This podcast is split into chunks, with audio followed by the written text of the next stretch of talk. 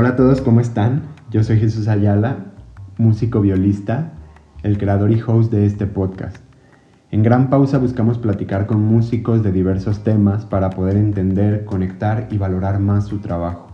Gran Pausa significa en la música un tiempo marcado e indefinido para canalizar emociones dentro de una obra. Comenzamos. Bienvenidos, bienvenidos a este nuevo episodio de su podcast Gran Pausa. Hoy estoy muy contento de poder tener esta plática con una, con una amiga de, que conocí hace un año. Su nombre es Brisa López. ¿Cómo estás, Brisa? Hola, hola Jesús. Pues estoy muy contenta, la verdad, muy emocionada. Algo nerviosa, decir verdad, pero agradecida más que nada por esta invitación. Probablemente muchos de mis conocidos, mis amigos, no conozcan de ti. Eh, porque, bueno, quien no se haya dado cuenta, ella es de, de Veracruz, y nomás de Yucatán.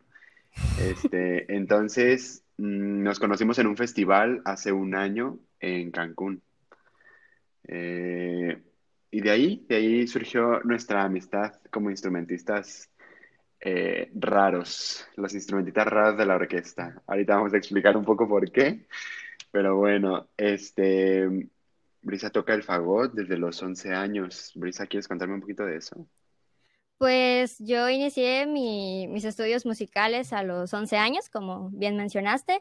Em, comencé en la orquesta Esperanza Azteca, ahí em, estuve aproximadamente cinco años. Luego comencé a prepararme para entrar a la universidad y actualmente estoy estudiando en la Escuela Superior de Artes de Yucatán. Bien, muy bien. Pues comenzaste muy, muy chica. Yo empecé a los 13, prácticamente casi iguales, pero iniciaste tú mucho más chica y bueno, decir que tienes 19 y yo tengo 20, ¿verdad? Entonces, este, muy bien. Pues eh, mucha gente tal vez no conoce lo que es el fagot. Entonces, ¿cómo podrías describirlo sin que lo vean? ¿Cómo podrías describir qué es el fagot? Uf, físicamente es un poco, bueno, un poco abstracto explicarlo porque tal vez no tiene demasiada similitud con otro instrumento, pero bueno, voy a intentarlo. El fagot es un instrumento de madera, em, obviamente perteneciente a la familia de las maderas.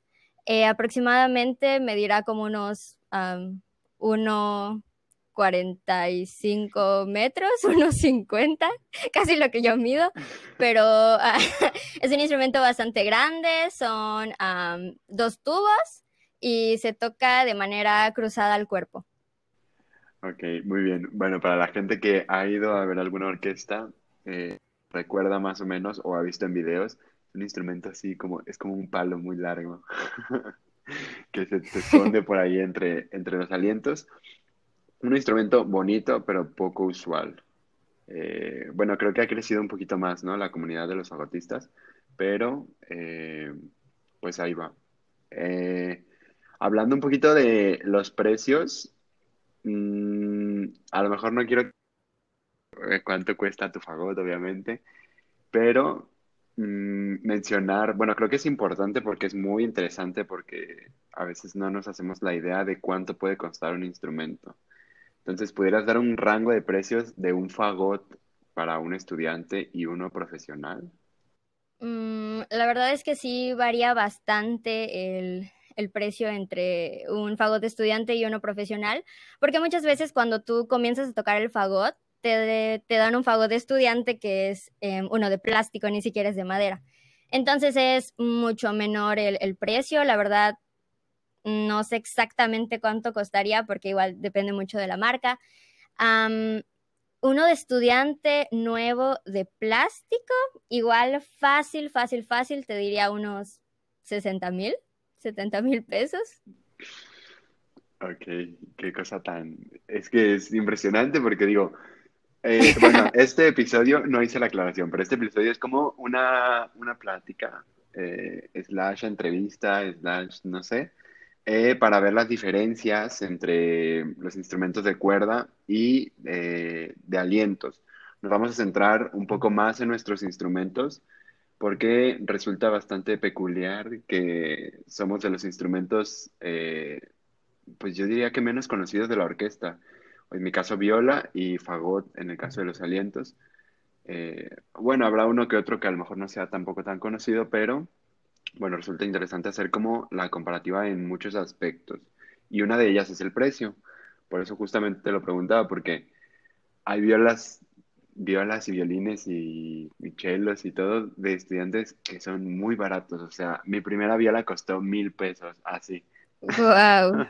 Entonces, realmente es, desde ahí ya empieza el cambio, ¿no? Obviamente no vamos a hablar tanto de cambios de sonido y de, de como de posición, pues porque eso es bastante obvio, pero, pero sí de cambios como muy notorios, pues a pesar de que somos músicos, hay una diferencia muy grande entre familias de instrumentos. Entonces es de un poquito lo que vamos a estar hablando. Eh, bien, pasando a lo del precio, eh, ¿cómo escogiste el fagot? ¿Cómo siendo tan chica te llamó la atención?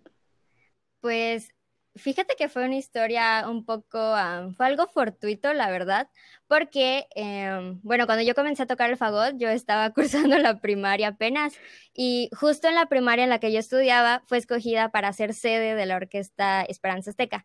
Entonces, en verdad, por azares del destino, llegó un fagotista y la directora de la primaria dijo, ¿podrías dar una demostración a, a los alumnos? Y ahí fue cuando yo escuché el fagot y yo dije, wow, o sea, yo, yo me acabo de enamorar. Y cuando llegué a mi casa, entré a internet y puse, ¿qué es un fagot? Y me puse a escuchar conciertos y yo dije, yo quiero esto. Y cuando fue el día de las audiciones, yo dije, fagot, y ahí comenzó todo. Wow. Oye, y, y, con los clichés que puede haber eh, para tocar un instrumento de de, pues de aliento en general, o en este caso el fagot, porque siendo tan grande, mira, ahorita lo dijiste de broma, pero resulta que es real, ¿no? que el fagot está, de tu altura, o sea, es muy curioso y no sé cómo lograr todo ese sonido, como los clichés que hay de que no, pues tienes que tener como que muy buen pulmón y tienes que desarrollar no sé qué y tienes que estar grande y tienes que estar esto. ¿Qué te pasó algo de eso? que como que te, no te atacaran, pero que sí te mencionaran todo ese tipo de cositas. Sí, la verdad es que sí, bastante, y hasta la fecha. Pero más que clichés, la verdad es que es cierto que tener, pues, altura, eh, tal vez unas manos de un tamaño más grande, eh, y pues obviamente con la altura tienes pulmones más grandes. Esto te ayuda muchísimo a la hora de, tocar el fagot y te da muchísima facilidad porque efectivamente es un instrumento grande y, y sí necesitas como que cierta cantidad de aire. Cuando yo comencé a tocar el fagot, y lo recuerdo perfectamente, Em, apenas estaba comenzando el proyecto, así que solo llegaron tres fagotes y éramos cinco personas que queríamos tocar. Entonces, ¿qué iba a pasar? Que se tuvo que hacer una audición y yo estaba muy pequeñita en este entonces, o sea, digo, tenía 11 años y recuerdo que mi maestro me dijo, si tus manos no logran llegar al instrumento, te voy a tener que cambiar a, a otro. Y yo estaba sumida en la depresión porque yo en verdad quería el fagot. Y pues la verdad es que pues todo me fue para bien y al final sí lo pude tocar, pero eh, no es mentira decir que tener un cuerpo pues bastante grande siempre te va a dar mayor facilidad a la hora de tocar el fagot. Ok, pero digo, al final no tuviste, fíjate, con 11 años no tuviste problema en alcanzar, eh, o sea, en las posiciones de las manos, ¿no? Sí, la verdad es que sí tuve algo de problema y hasta la fecha lo tengo un poquito porque en ese entonces me ayudó bastante que el fagot era para estudiante. Entonces, como no sé si alguna vez te has puesto a observar bien el fagot, tiene muchísimas llaves. Entonces, cuando uno comienza a tocarlo desde niño, tal vez la mano es pequeña y ciertas llaves tienen como que extensiones. Entonces, se estima que cuando uno crece, pues ya puede tocar con un fagot normal.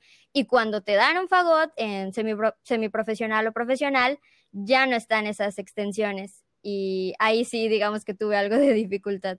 Yo no sabía que había fagot para estudiantes. O sea, dices que varía en tamaño o cómo. Em, el tamaño es el mismo, pero el largo de las llaves. Ah, ok, ok. Bien. Oh, eso es interesante. Yo no lo sabía, no lo sabía, no lo sabía. Está muy bien. Este, entonces, em, ok, bueno, entiendo que es cierto, pero por ejemplo, en la cuestión de desarrollar pues no sé cómo llamarlo, le voy a decir capacidad pulmonar, si estoy mal, me corriges, pero pues en, eso de la capacidad pulmonar, ¿qué tan cierto es? Porque digo, yo, la verdad es que el primer instrumento que se me antojó tocar en la vida fue la trompeta. Entonces eh, me decían que estaba muy chico y que no, no iba a poder, que iba a tener problemas para respirar y que no sé qué, y no me dejaron. Entonces, eh, no sé, eso es, mm, no sé, mentira, realidad, eh, un mito, no sé. Pues, o sea, creo que yo soy un poco la prueba de que eh, no necesitas tener como que enormes pulmones para poder tocar un instrumento de aliento. Y para mí es como que lo más común que al comenzar a, tocar un, instrumento de la familia de, de, aliento, lo primero que te enseñan es a respirar. O sea, ni siquiera, o al menos en mi, lo que fue mi experiencia, ni siquiera te dan el instrumento al principio, sino te muestran cómo respirar. Entonces es como que lo básico, lo que tienes que tener bien cimentado, porque es lo que vas a utilizar, pues siempre prácticamente. Yo he visto a mis amigos, compañeros eh, en la escuela de música que tocan alientos, están todo el día soplando sus cañas y sus boquillas y no sé, y haciendo ejercicios de respiración así como muy random, están ahí sentados haciéndolo. Entonces es, es curioso, pero eh, o sea, entiendo que requiere un esfuerzo, eh, creo que por ese lado mucho mayor, no sé, como yo siendo cuerda, mm, claro que tengo que desarrollar cierta habilidad en los dedos, en ambas manos, y al igual que tú en ambas manos, eh, por las llaves y todo eso, y, y, pues yo por el diapasón en la viola y el otro, la otra mano en el arco, ¿no? Y desarrollar también una coordinación para que se muevan ambas y muchas cosas, pero digo, jamás es como como desarrollar algo tan interno, pues, o sea, siento que la movilidad en los dedos es algo que cualquier persona puede adquirir si se lo propone, ¿no? Pero ya desarrollar una respiración, pues, no sé, como la de, puede ser cualquier eh, instrumentista de alientos, pues es impresionante, creo yo. Pero bueno, eh, ahora sí entrando a, lo de la rutina, bueno, lo puse como rutina de estudio, lo quiero decir como rutina de estudio y descansos, también lo quiero mencionar. Alguna vez hablamos eh, sobre la, bueno, hablé, perdón, sobre las rutinas de estudio, sobre cómo lo importante que es eh, ser como constante, pero pues, ¿por qué no empiezas eh, contándome cómo es una rutina de estudio tuya? No sé, de una semana, de un día, como prefieras.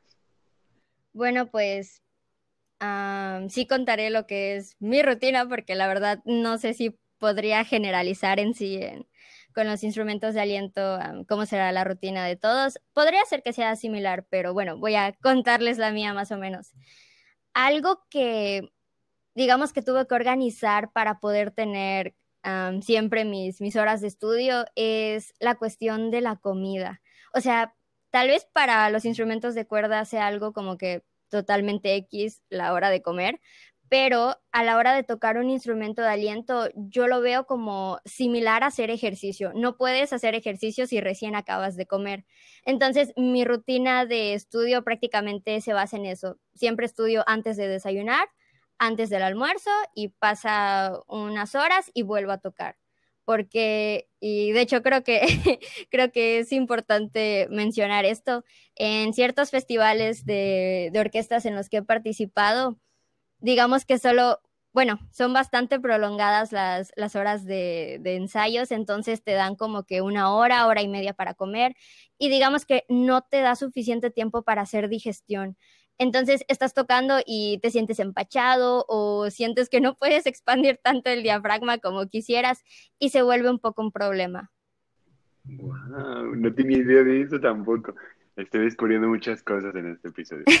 este, oh, qué interesante. Bueno, yo lo único que sabía era, eh, pues me ha tocado, ¿no? Que estamos en, en, descansos de ensayos o cosas así y las cuerdas estamos comiendo y ofrecemos y y nunca quieren comer los alientos.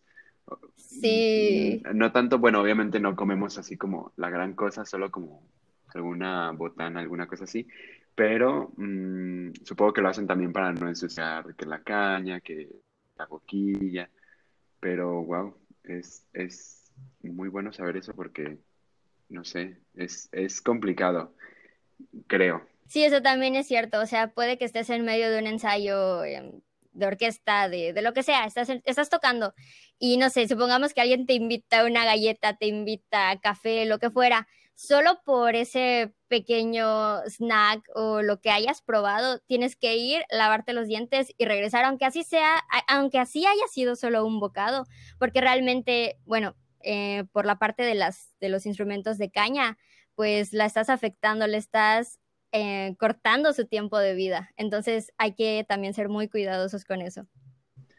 Ok, ah, bueno, ahorita estamos diciendo muchos instrumentos de caña y de boquilla. Eh, los instrumentos de caña son el fagot, el oboe, el clarinete, eh, ¿cuál más?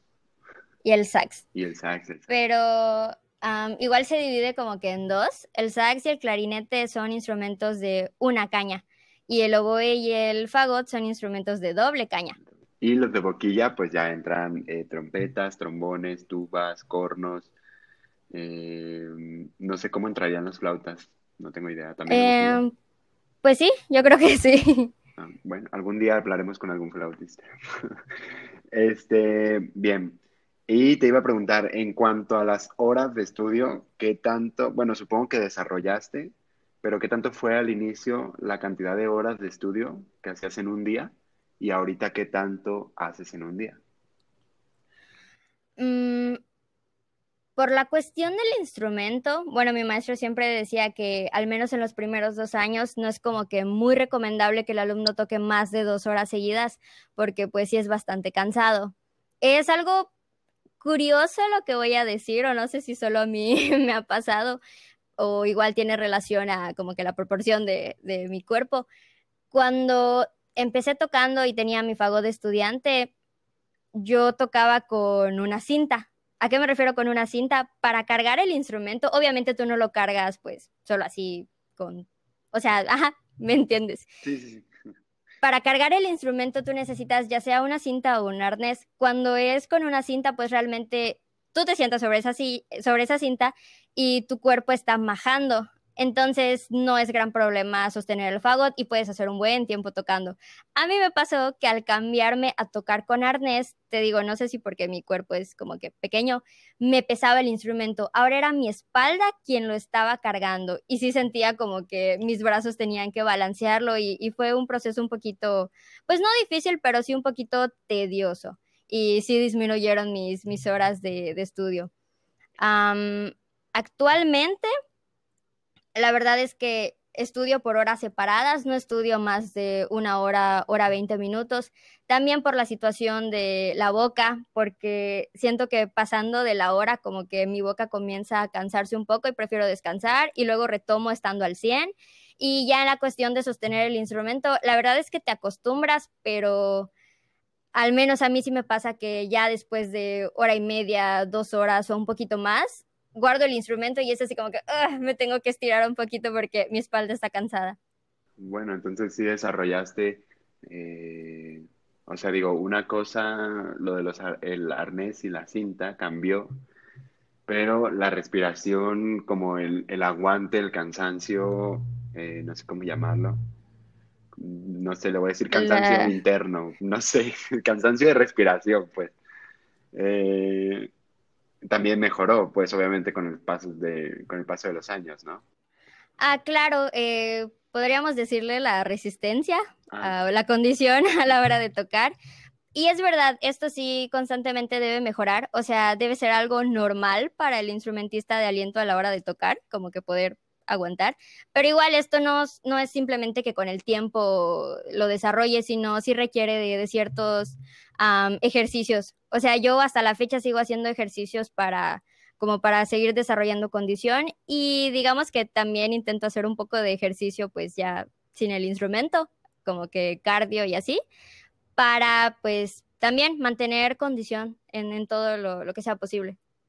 Ok, sí, eso, eso te iba a preguntar, nada más que quiero irme a ahora los descansos.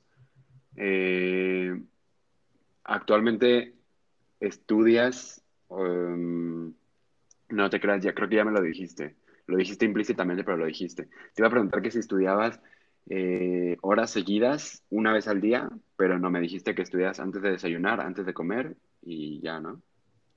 Ajá, y, si tengo algo más que estudiar, pues hasta que me haga digestión la comida.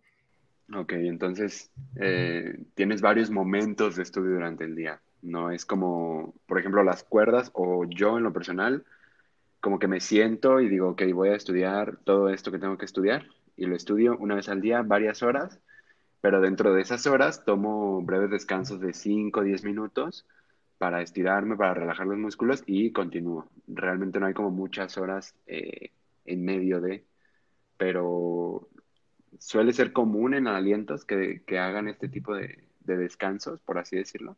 Pues sinceramente desconozco, pienso que esto es ya algo un poco más personal sí me atrevería a decir que igual ciertos fagotistas podrían hacer lo mismo, también por la cuestión de, resistencia al instrumento.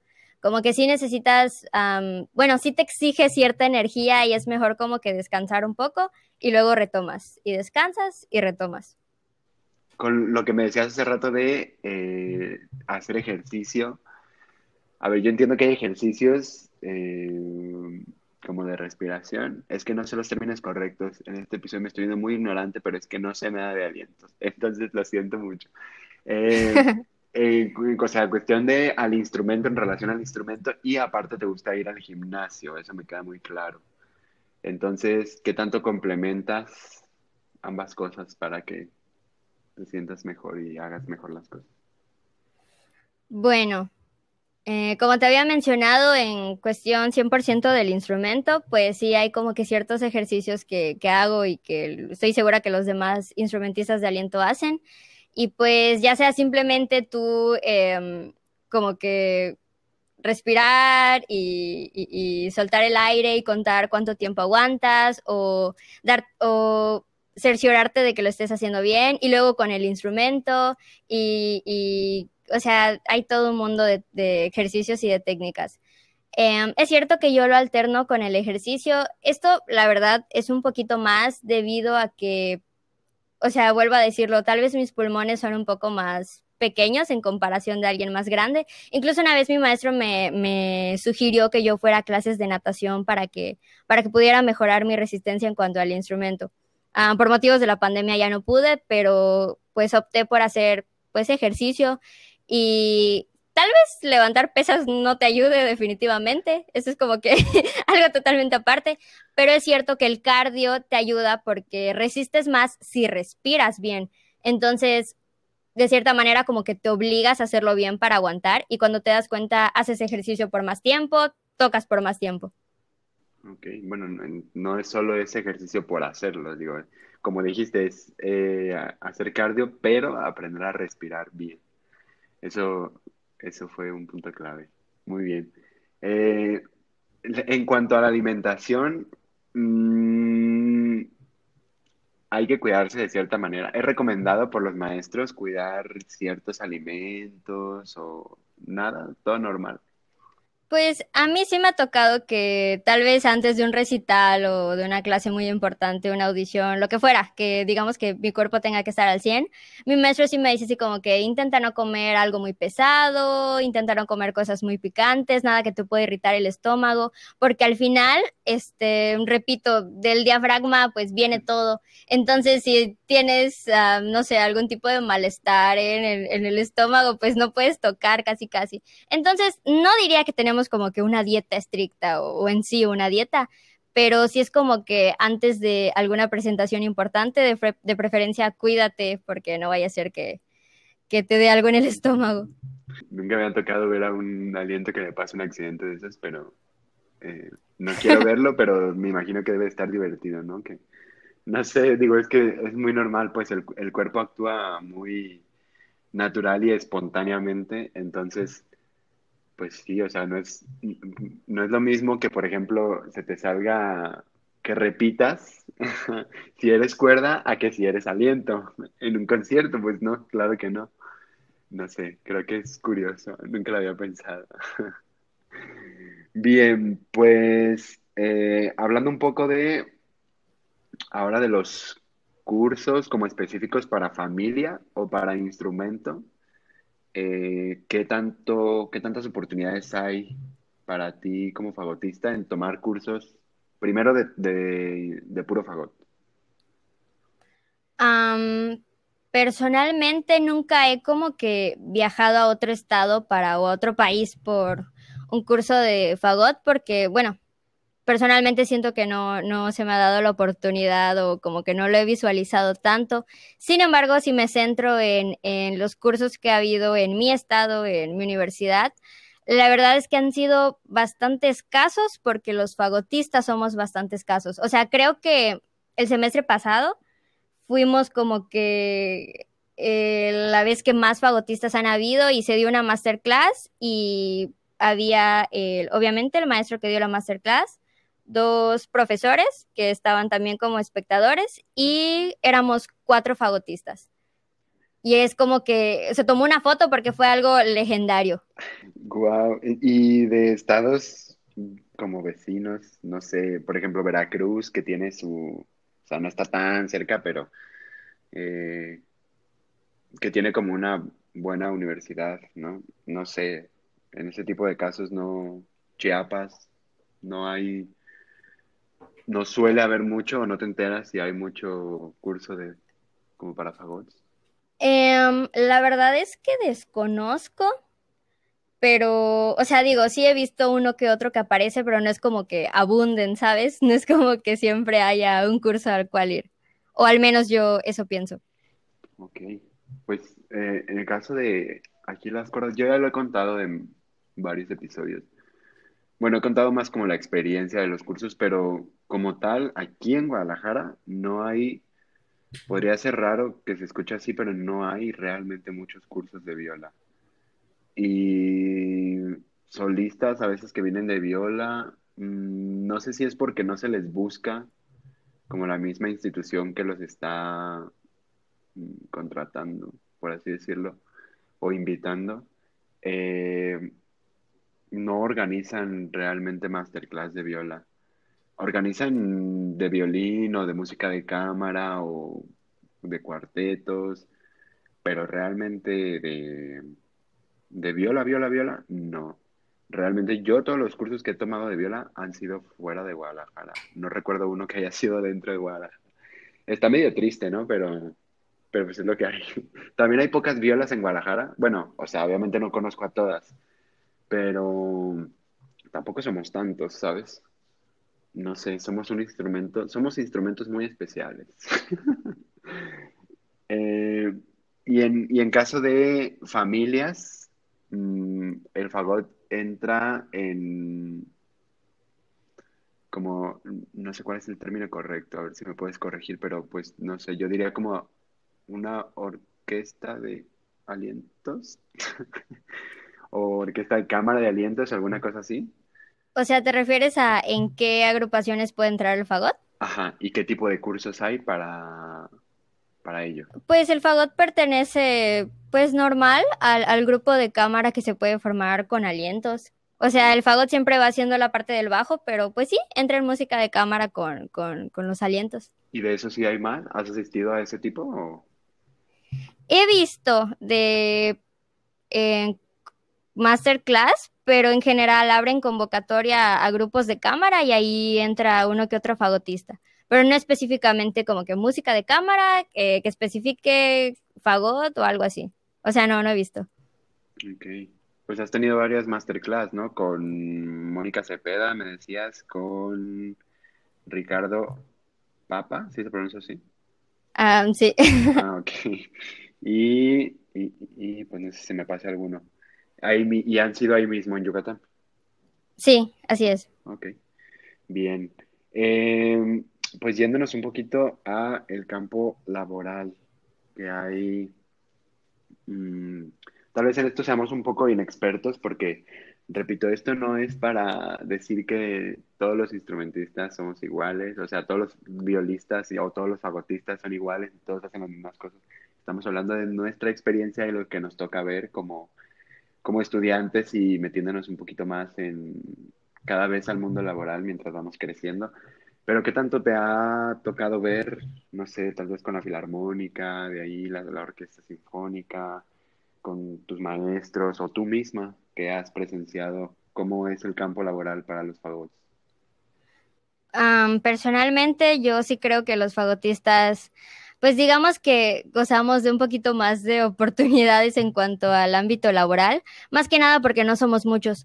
Entonces, me atrevería a decir que hay em, tal vez orquestas en Yucatán, bueno, una orquesta en específico, que tal vez no es de la altura de la Sinfónica de Yucatán, pero pues sigue siendo una orquesta seria que no tiene fagotistas o tiene solo uno porque solo uno llegó a audicionar. Entonces, digamos que el trabajo ahí está. El detalle es que llegue alguien con el nivel ya profesional que diga, yo lo tomo. Eso, bueno, creo que pueden, las personas pueden pensar, o, incluso los demás músicos, ¿no? Que, que somos instrumentos un poco olvidados pero realmente sí hay mucho campo laboral para nosotros y hay menos competencia que la que podría tener, no sé, un violinista, un pianista, un chelista, tal vez. Eso es bastante bueno porque, eh, bueno, es, bueno, tiene sus pros y sus contras todo, ¿no? Pero mm, tenemos más oportunidades quizá de, de tener a lo mejor más maestros si es que la ciudad está preparada o la escuela está preparada Mm, tiene sus desventajas, como dices, tiene que llegar a alguien que realmente eh, sepa, domine el instrumento, esté capaz, pues como, bueno, sí voy a decir capacitado, como para capacitado para hacer realmente una buena audición, pues a eso me refiero con capacitado. Y eso es a veces complicado, porque a lo mejor se, hablen, se abren mm, dos, tres plazas de viola, eh, dos de fagot, no sé, y, y como no hay muchos, los muchos que no están a lo mejor siguen creciendo musicalmente, pero digo, la oportunidad está y yo creo que siempre la habrá, ¿no? Sí, yo creo que en este aspecto tenemos ciertas ventajas. no sé, por un maestro de violín habían 20 estudiantes y eran cuatro horas diarias que tomábamos de clase, entonces pues las cuatro horas se tenían que dividir. Y en mi caso llegó un punto en el que yo era el único fagot y tenía a mi maestro por cuatro horas, entonces lo aprovechaba al máximo. Y llegaba un punto en el que pues sí se volvió una ventaja, era como tener un maestro privado para mí. Ahora, pienso que también tenemos responsabilidades. O sea, a mí me ha tocado que me han invitado a algún, festival de orquestas prácticamente sin hacer audición. Y uno pensaría, ah, pues qué padre, o sea, te invitan sin ni siquiera hacer audición, no tienes que esforzarte. Y la verdad es que no, cuando llegas, tienes que tener el nivel, por así decirlo, o de verdad lograr tocar lo que se está pidiendo porque más allá de que, ay, pues no hay otro, te escogemos a ti, no, es como que tú tienes que, digamos que no defender, pero cumplir con esa obligación porque no hay nadie más, o eres tú o eres tú. Ese es el siguiente punto que iba a tocar, pero bueno, no tanto ese, pero es cierto, me, me ha pasado también a mí que me invitan a festivales. Afortunadamente no he aceptado alguno, pero si algún día lo hago, creo que me va a pasar eso que dices, ¿no? Que llegas y como no audicionaste, no, no ensayaste, no practicaste todo eso, pues sí te quedas un poco como en blanco y ahí es cuando tienes que explotar tus habilidades al máximo. Pero sí, o sea, está padre, la, o sea, sí está padre que te inviten sin tener que hacer audición, pero también está medio gacho que, que cuando digas que sí, no me ha pasado, pero me lo puedo imaginar, ¿no? Que cuando digas que sí, llegues con, te enfrentes con la música que hay, pues puede ser a veces un problema. Sí. Y, en la cuestión de, los ensayos con poca sección, eh, creo que me ha pasado, hace rato me, decías, no creo que alguna cuerda le haya tocado tocar solo en, en, su sección. Y la verdad es que sí, a mí me tocó tocar con orquesta completa, todas sus secciones muy bien, y yo estar solo en violas.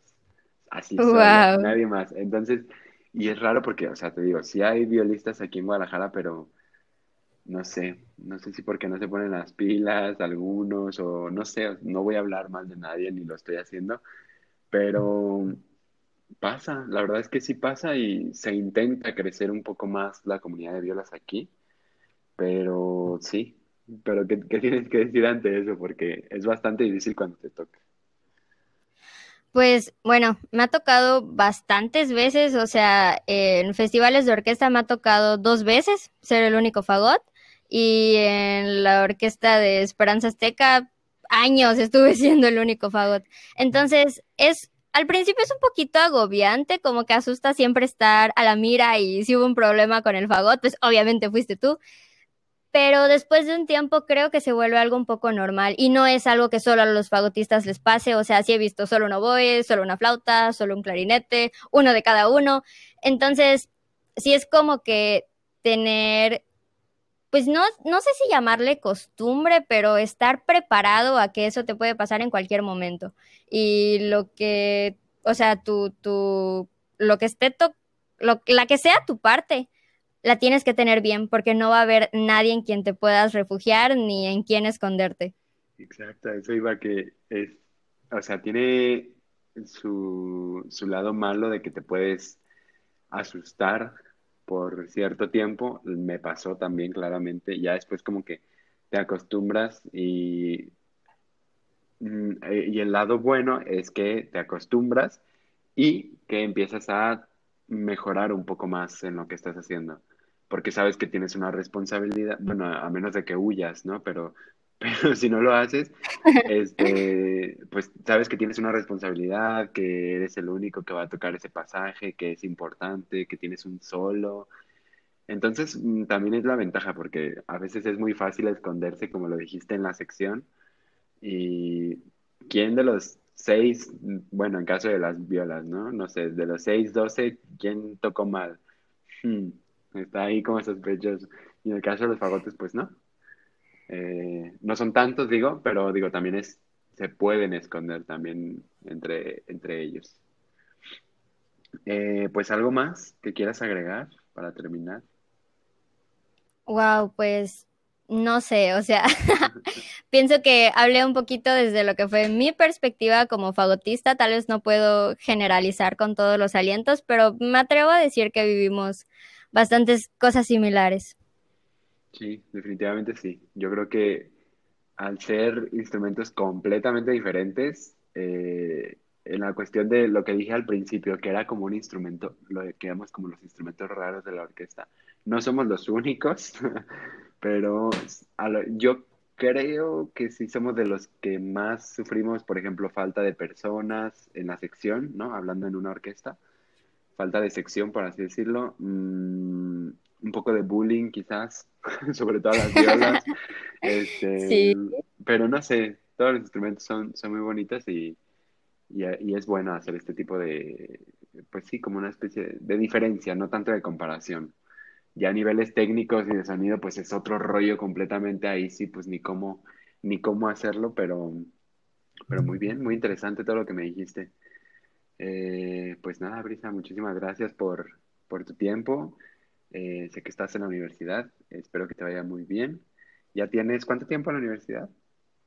Este es mi segundo año. Segundo año, muy bien, y apenas tienes 19. Eso es, eso es raro aquí en, en Guadalajara. No todo el mundo entra a los 18.